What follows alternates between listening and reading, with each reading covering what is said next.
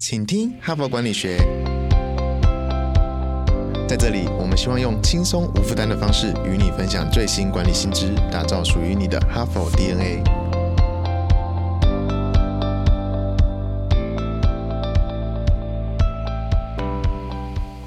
大家好，欢迎回来我们这个礼拜的节目，我是代班主持人，哈佛商业评论全球繁体中文版的副主编，我是敦化。好，节目一开始，我们先不说别的，先祝大家今天端午节快乐。那通常端午节过后，这天气就不会再凉爽了，会一路热到九月、十月，所以大家一定要多多注意健康，不要中暑哦。而且这几天不是廉假吗？如果你有出去玩的话，要注意防晒。长辈朋友呢，尤其要注意多多补充水分哦。呃，我们这个礼拜的主题呢，也跟各位比较年长的朋友很有关系哦。这一整个礼拜，我们在谈的都是混龄职场，也就是混合了各个阶段年龄的职场，从十八岁到八十岁，彼此不是祖孙，而是同事哦。哈帕工商时间，CEO 领袖高阶经理人最宝贵的一堂课程分享，远见天下文化。领导影响力学院即将开课，我们邀请到郑崇华董事长、吴敏球董事长、宣明志董事长、林错误邱强博士首度授课。IBM 大中华区前董事长暨首席执行总裁钱大群来担任课程总导师，更邀请到洪兰老师来担任客座教授。共八天的课程，大师亲授经营心法，以最前瞻的视野分享珍贵的实战经验。领导影响力学院第一期典范课程将于六到八月进行，实体线上课程各限四十个名额，最后席次即将满班，现在就到资讯栏点击报名上课，我们期待你的加入。在前几天的节目里面，我们有讲到，全球都面临了少子化跟高龄化的现象，这不只是社会问题，对企业管理呢也会带来不小的挑战。尤其是在同一个工作环境里面，员工的年龄差距很大，包含战前世代、婴儿潮世代、X 世代、Y 世代，到两千年之后出生的 Z 世代，总共五个世代。那这其中呢，不断有团队协作跟沟通的问题。还有一点也是领导人需要关注的，就是我们要怎么协助年长的员工去延续他们的工作能量？为什么要这么做？有两个目的，一个是改善我们职场的年龄歧视问题，让有工作需求的这个首领劳动族群呢，也能找到合适自己的工作。第二点哦，就是少子化这件事情哦，让年轻的工作者群体变得越来越少了，所以首领的劳动力呢，自然就受到越来越多的关注。尤其是现在蛮多比较年长的人啊，他们也想要出来工作。他们可能是长期当家庭主妇的妈妈，孩子大了以后想要出来接触社会。嗯，还有一些人哦，可能就是已经退休了，但是比较无奈，因为一些经济的因素，所以就不得不再出来赚钱。那或者还有一些人就单纯是真的闲不下来，我觉得每天都在家里面坐的实在太无聊了，我就是想要再出来贡献一下。各式各样的人都有，所以这一些劳动力呢，其实可以带来十分可观的价值，就看企业领导人哦有没有好好把握这个机会喽。如果你想要延续这个我们首领劳动力的工作能量的话，最关键的一点就是要给予他们技能再培训。有人可能会觉得，现在科技日新月异，这些人年纪这么大了，还学得了吗？诶，这是刻板印象哦。说到这里哦，反正现在是廉价，我跟大家提一点轻松一点的话题，就不晓得大家有没有看过一部电影，叫做《高年级实习生》。这个电影讲的是一个七十岁的高龄退休人士，他在因缘际会之下，就进入了一家快节奏的网络时尚公司当实习生。然后他主动跟很多的年轻同事哦学了非常多的工作技能，让自己可以跟上大家的节奏。最后也用自己丰富的人生经验，帮这间公司渡过难关。啊，这部电影真的很好看，我推荐大家。反正现在廉价嘛，你们有时间就可以找来看看。这个电影里面这个高龄男主角七十岁，但是非常有开放的学习心态，他会跟自己的孙子去学哦，我要怎么去录一支求职的影片。是影片哦，不是说哦，我要准备一份书面的履历表。他是真的去录了一支影片。不过，他这个高龄的男主角，他并不是一个电影虚构的特殊案例。其实很多长辈啊，都蛮愿意去学新东西的。我们可以仔细观察一下，其实现在很多的长辈非常会用手机，不管是看影片哦，还是玩游戏、上网交朋友，他们也都很会。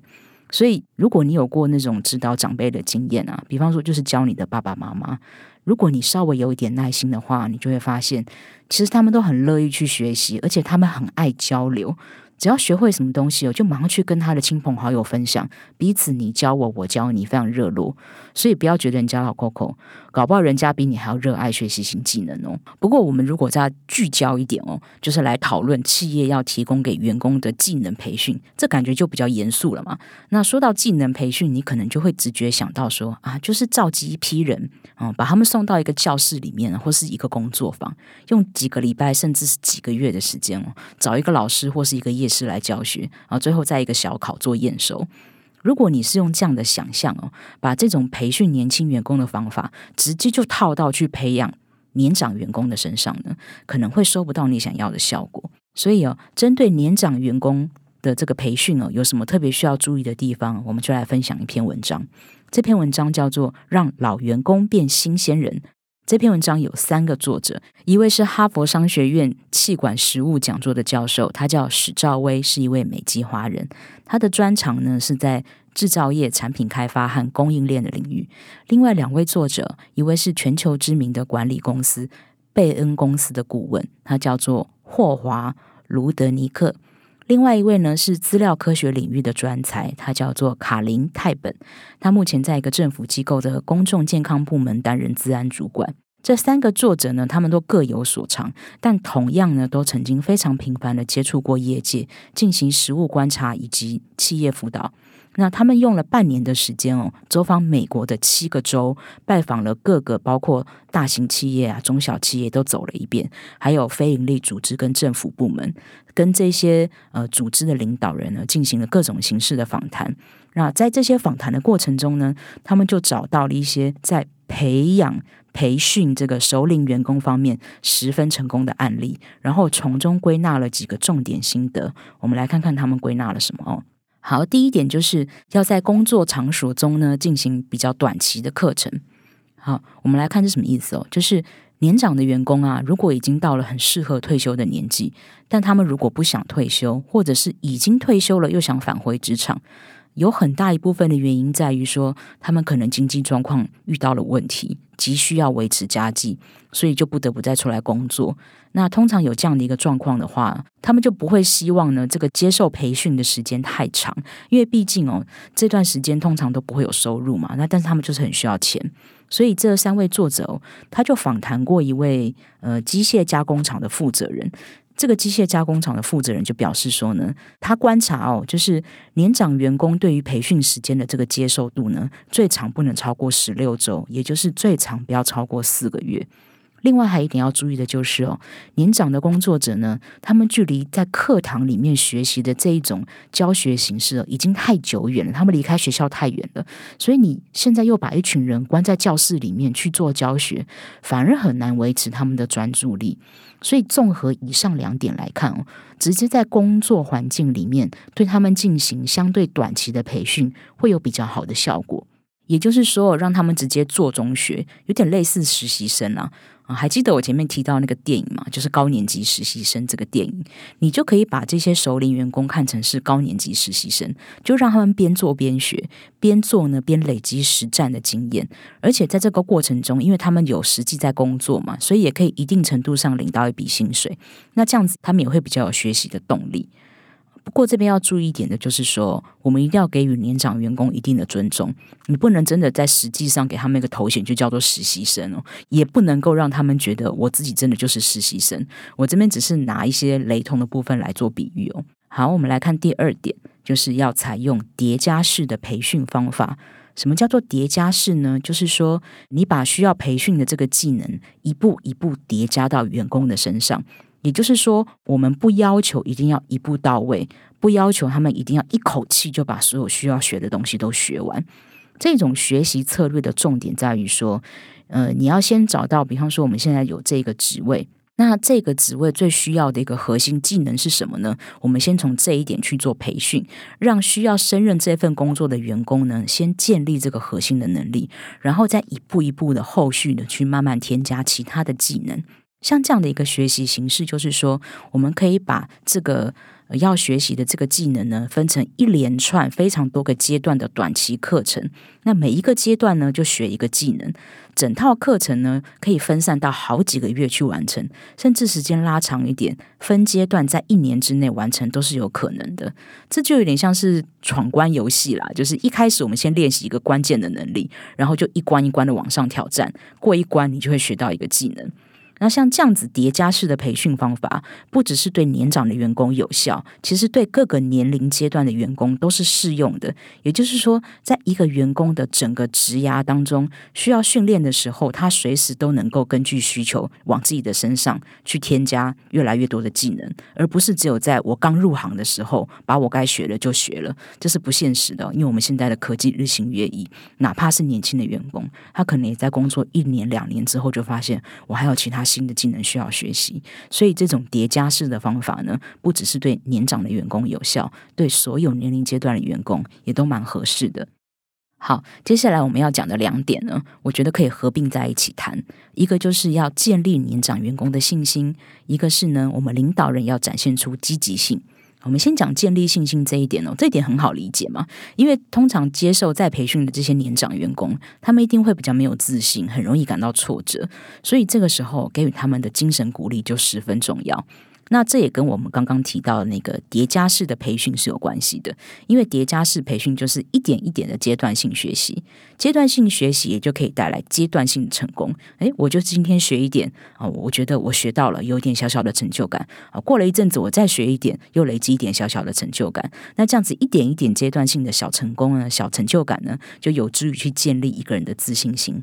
好，我们讲另外一点哦，就是领导人要表现出积极性。那领导人的积极性呢，也可以给予我们年长员工很多的鼓励。不过这一种积极性哦，不只是对内要表现出对年长员工的包容性，也包括。对外界的态度，你甚至需要去采取一些主动的措施，主动去寻找这一批年长的劳动力。我们这边就举一个例子哦，亚马逊呢，他们就有专门成立一个团队，负责主动去招募这一些曾经职涯中断、希望再重返职场的中高年专业人士。